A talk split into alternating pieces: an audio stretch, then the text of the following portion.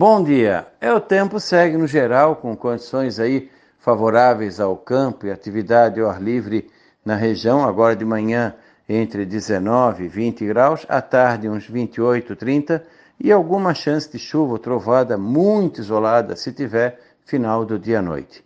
Mantém a tendência de tempo assim no geral aproveitável na região no decorrer de hoje, sexta, fim de semana, segunda e terça. Se tiver chuva, é coisa bem isolada, final do dia à noite.